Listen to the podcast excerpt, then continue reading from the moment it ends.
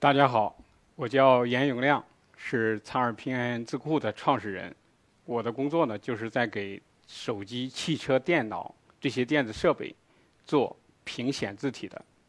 大家看这两张图，这张是现在大家手机上一般在用的这种字体，这张是清代的雕版，哪个更舒服？可以说不用想，一定是那个楷体字的是最舒服的，因为它符合我们的书写习惯。和视觉习惯，再回到现实中，大家每个人的手机品牌不同，供应商也不同，但是它的字体放在一起，不是我做的魔术啊，它现实中就是这样，就像孪生兄弟一样，这种黑体其实是在我们手机里面就是霸屏，就是这种字体，它到底真正是体现中国汉字的美学神韵吗？到底什么样的字体？能让我们在手机上看得更舒服呢？我们回看一下中国汉字的历史。这是一个人跪着在刷锅，这是描述了一个原始社会的人的一个场景。左下角这个汉字就是用了三个符号，人手拿着刷子在刷锅。这是一个甲骨文的汉字：小篆、隶书、楷书、行书、狂草、简体。就是从狂草楷化而来，大家可以看整个的汉字的历史，它是五彩缤纷、璀璨的星河，它是和社会背景、书写习惯、用的材质等等等等都有关系。你看到的这几个字，仅仅是从里边切片式的提取了几个字，而我们就应该来思考：我们被这种黑体驯化了之后，我们失去了什么？我们是不是还可以找回来，在历史上看到的这么漂亮的汉字的感受？我们每个人在手机上接触你的手机字体是被动选择的，我们穿衣服是主动的，你穿什么样的衣服，你用什么样的手机是主动的，但是你选择字体你是被动的。为什么这样？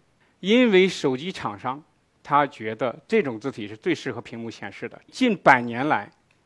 黑体字自从出现，它一直是做标注或者像标题用的，直到这个上世纪末，啊，白屏手机出现，用了点阵字体，点阵字体又到了这个一零年左右的视网膜屏手机，什么意思？就是说那时候你看不上手机的像素点了，这个时候手机里边就要用新的字体，不用点阵。黑体字进入到手机里边，它是显示效果最好的。那大家有时候会问了，那为什么不用楷体或宋体呢？就是因为当时的楷体和宋体都是从签字数字化过来的，而且数字化的字体的时候，它忽略了账墨的因素。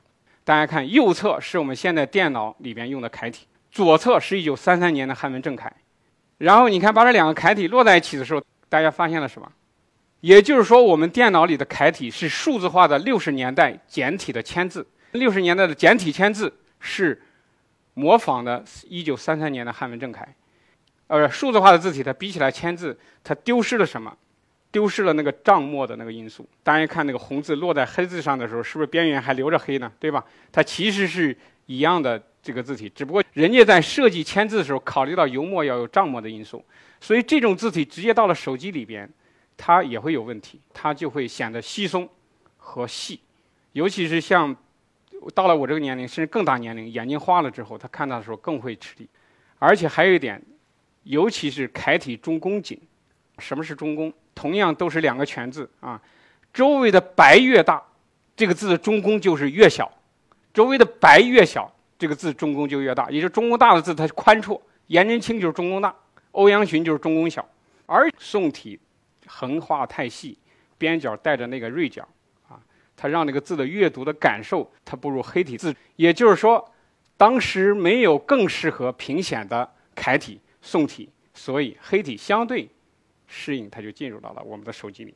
现在技术像火箭一样在飞，手机的分辨率现在超过了印刷的分辨率。它什么概念？印刷我们都看不见网点了，你在手机上你更也看不到网点。同样，也就是在手机上显示什么样的字体，已经不会有限制。现在手机分辨率提升了，也就是我们在手机上，除了现在苹果换字体不太好换之外，安卓手机系统你字体。啊，可以随意的换，但是这些字体大部分都是直接手写，啊，或者也是印刷体的这种数字化，或者像那种美术字，它都不是专门为屏幕阅读而创作的。那到底我们在手机上用什么字体会让你感觉会更好、更舒服？我带着这个疑问成立了这个苍耳拼写字库。仓是仓颉造字，也就是说，我们不是从把古代的字体搬运到今天来，而是创作今天的人。在新的设备上的用的更舒服的字体，耳是老子理耳，就是顺势而为。你要适应今天的技术时代的发展，人的使用习惯，啊，让人用上更好的产品。所以，通过这十一年我研究平弦字体，我觉得我最大的体会就是，无论你做任何事情，事情本身它的专业性各方面它虽然很重要，但是你的初心是最重要的。心外无物，心物合一，也就是说，一切外在事物都是你内心的投射。是因为我不满手机上的字体，我不满屏幕上的字体。那这个时候我就在想，虽然手机的分辨率提升了，啊，我们可以用很好的字体了，但是我们手机上一直依然是黑体的霸屏。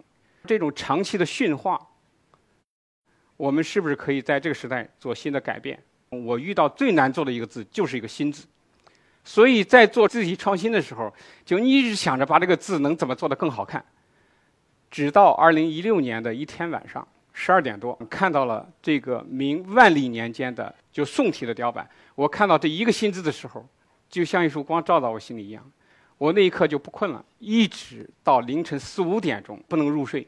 所以大家你可以看，就一个新字，这是一个楷体的新字，到黑体新字，一个字体的变化，就这两个字，它历经了千年。这是宋代的雕版新字，元代。清呃，明代、清中期、清末，这是十九世纪黑体的新字，就是刚产生的黑体新字。大家可以看一个字体的演变，这不是我人为的把它做成的渐变哦，是我做这个字体演变史的时候，我从各个好的雕版的版本里找了一个新字放到一起，让我偶然的发现，这就是一个超级可变字体。而且这个字体的演变，它不是因为美学上演变的，就不是因为它好看演变的，它为了什么？它跟时代的社会大背景有息息相关，它纯粹就是为了提升效率、降低成本，兼顾了一定的美学。那大家试想，我们手机里有多少个汉字？有两万七千五百三十三个汉字，要把每一个汉字重新设计一遍，而且它要比以往的还要好。那这无疑就是在虚拟的世界当中盖了一个摩天大楼，只有你干过的人，你才能体会到，一个字对一个做字的人产生了这么大的震撼。可想，你想把一个字做出新意来是多难。一个字是这样，那你要把其他的字全部做完也是如此。但是它给了我信心，也打开了我对字体认知的边界。其实，在历史上，我们的古人已经把字做得非常的丰富。非常的有想象力和高度，我们一定要从我们的传统里边去汲取营养。所以，那我们今天怎么做字体设计呢？我们就应该要走进传统，走进中国人内心世界的那根毛笔。其实，毛笔就是鼠标，鼠标也是毛笔。现在的数字化的技术给我们带来了更大便利，因为我们以前我们要创作一款好的字体，像楷体雕版。都是非常庞大的工程，以及要付出很大的成本。但是今天，因为数字化的这种技术，让复制成本变为零。那这个时候，我们作为设计师，我们其实可以下更大的时间成本来去做一个好的东西，可以普世，让更多人来去用。也就是在中国讲，见字如面，字如其人，一字见心，都来用它来去形容汉字。甚至可以说，你可以通过我们全社会的用字，你能看到一个国家的综合实力。这就是汉字，我觉得这个毛笔对于我们中国人的意义和价值。好，感谢。我们到底创新用什么样的字体来做今天我们中国人在屏幕上看的字体？这里面有个非常特殊的字体，大家可以看那个大红色标的那一条啊，那是从公元三世纪到现在十八个世纪，我们依然还用的楷体字，尤其是在重大场合，像国书啊。包括像这个重大的决策，以及像经典，我们都会用什么体来作为它的载体呢？楷体。我们就是看中国历史上好的楷体字，这个就无需我用语言来给大家表达，因为每个人都熟悉。呃，那很多朋友在跟我交流说，那你说这种字好，那么直接把这种字数字化到我们手机、汽车、电脑里不就行了吗？大家看，这是竖排，竖排的字照顾的是什么关系？上下关系。但是你把它变成横排，它就变成了左右关系。上下关系不用考虑左右关系的字的宽窄和高低。你一旦变成横排之后，当然你看，如果都按这个字的字宽来去表达的话，你看这个字放在一起的时候，它就不那么舒服了。尤其是在缩小到像手机上这种小字横排的时候，你的感受就会更差了。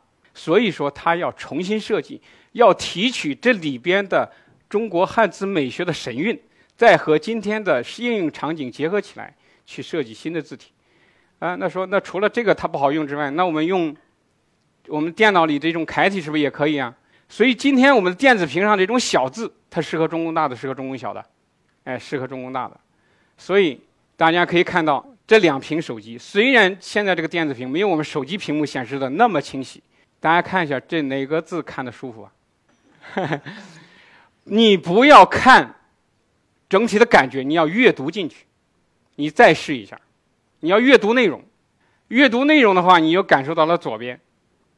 你要一看，你为什么选右边？因为它和你手机上一样，而且你看到它整齐，对吧？我一会儿要告诉大家，整齐其实是不利于你的阅读的。同时，大家你还可以看看我们左边的，这是苍耳金楷这个字体，它不仅设计了整体的字的轮廓粗细，它还调整了字体的标点符号。大家看这是什么？即使我用毛笔写了，让它糊在一起了，你也可以看出来“家和万事兴”。但是你定睛一看，“家和世万兴”。但是为什么你第一反应是“家和万事兴”？这就是汉字阅读的特点。看完这张图，我给大家说一下汉字的阅读特点是什么。大家看这两个图形是什么？一个圆点儿，但是那个圆点儿是什么？你不太清楚。但是右侧那个图形是什么？桃子，对吧？你看，大家知道是桃子。看每个加了个瓣儿之后，左侧这个图形就很具体了，它是一个水果，但是不知道是什么果子。但是看右侧这个，从桃子变成了梨。汉字已如此。汉字的阅读特点是什么？汉字的阅读特点是惯性词汇的群读，它是靠轮廓来识别的。但是每一个字你要把它体态做到最美，你看读的时候才会越来越轻松，你越来越快乐，甚至你因为这个字爱上阅读。所以做字体的时候不能随便的添，也不能随便的去，你要找那个最佳的平衡点。这款屏幕字体是中间那个精品字体那个中间那个字体，它吸取了楷体字的笔形、黑体字的结构，也就是把两个字的优点它融合在了一起，它去满足今天人在屏幕上的阅读以及。长期被黑体驯化那个习惯，他要慢慢慢慢过渡过来，不能一下子啪把上面那个楷体给你，你是很多人不适应的。所以为什么我们今天的年轻人在做 PPT 的时候，甚至和我年龄差不多的七零后，我们在用 PPT，我们同样全部都用了黑体，是因为它好看吗？大家要想要改变一个字体，它要多么的复杂。你看简单的一个“纯”字，你要把每一个笔形做对，笔画位置要摆对。空间要组好，你看这么多空间，你仅仅是能做出来一个能看的字而已，它仅仅是能看，它还没有到多么的好。所以当我在大屏上有一次看到金凯像瀑布一样从上到下倾泻下来的时候，其实我内心还有点感动。这种感动不是源于说这是我做的，而是因为通过这个字里你看到了，因为你吸收了无数中国古人先贤书法家他的。智慧，他的书写，以及你今天像老子讲的顺势而为，你和今天的技术和人的阅读习惯、使用习惯结合在一起，所以才会产生了今天这款字体。啊，好，谢谢，谢谢。有一次我在和得到的罗振玉老师在交流字体的时候，他说：“杨老师，你说楷体好，为什么那么多厂商都没人用楷体呢？都用的黑体呢？”我就说罗老师，如果我做一个这样的黑体字，就是我做三十秒，我测过时间了。如果我做一个这样的楷体字，也同样一个三十分钟六百秒，光从时间量上来讲是它的二十倍。一个字，还不管这个做字的人他能有没有能力去胜任。我们就以最简单的笔形来看，横竖黑体的横竖就个方块大家看一下楷体，金楷已经把横竖归并了很多了，它还有六横八竖，而且你再去看这三条横，轮廓不一，弧度不一，角度不一。如果把这三个指数再相互之间叠加在一起的时候，它的难度系数是呈指数级的倍增。如果要把两万七千五百三十三个汉字都这么干一遍，我说罗老师，你想吧，要花多少年的时间？要比黑体多多少年的时间？那也就是说，干了这种字体，大家还没人用，还不知道不觉得它好，或者说它的收入回报率未必比黑体的回报高。你想？有多少人愿意去干这样的事情？除了就像我，因为我之前对他不满，因为我有这种心，所以我才会不计一切成本、一切代价，我愿意去改变这个事情。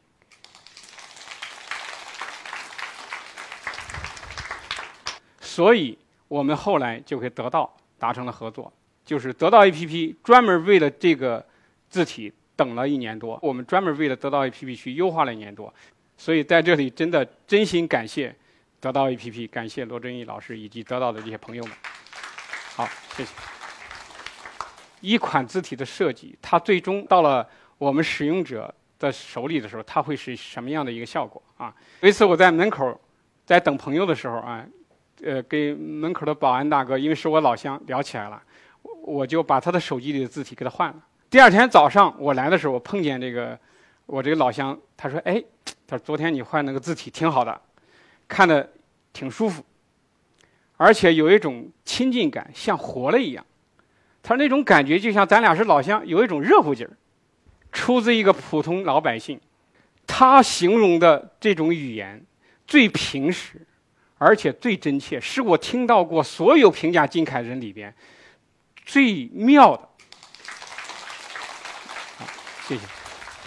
苍耳金楷是目前来讲中国唯一一款，甚至世界唯一一款专门为屏幕设计的屏显楷体。光有苍耳一家是远远不够的。我希望就是有更多的同仁以及字库公司能参与进来，为中国汉字美学啊这种精神能在这个时代闪光，能让这个时代的人更多感受到它的美，共同的努力。更重要一点。啊，我觉得随着技术的进步，随着我们呃同行业的水平的不断的提高，大家一定会在手机上可以看到，就是每个人自己心中的那款毛笔，喜欢的那款字体，让你爱上阅读，看到那款自己心生欢喜的字体。好，谢谢大家。